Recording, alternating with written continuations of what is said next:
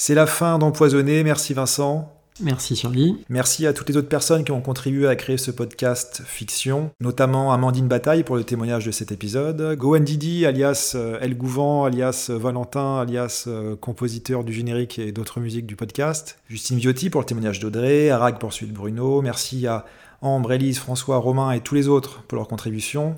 Merci à Ludo pour la partie graphique, à Cynthia pour son aide précieuse du début à la fin du projet. On a dit beaucoup de mensonges pendant ce podcast. Est-ce que, Vincent, tu es bien licencié de sociologie? Oui. À la fac d'Evry À la fac d'Evry. Bon, très bien, on n'a pas menti là-dessus au moins. Merci à tous les auditeurs d'avoir été jusqu'au bout de ce concept un peu étrange de podcast de true crime mais qui n'est pas vrai. False true crime De false true, crime. False crime, je sais pas. En tout cas, merci, à bientôt peut-être, et dans tous les cas, ben, n'oubliez pas de visiter les Sons. C'est important.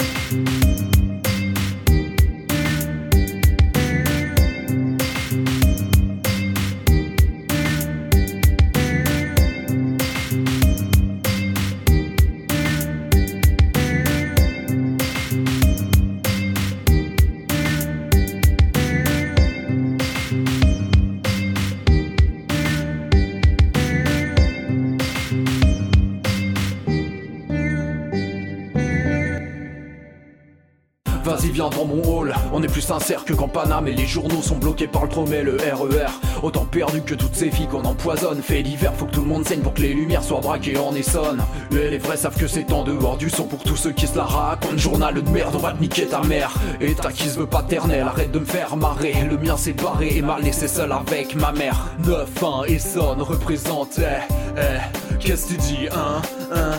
9-1 Essonne représente, eh, eh Qu'est-ce que tu dis, hein?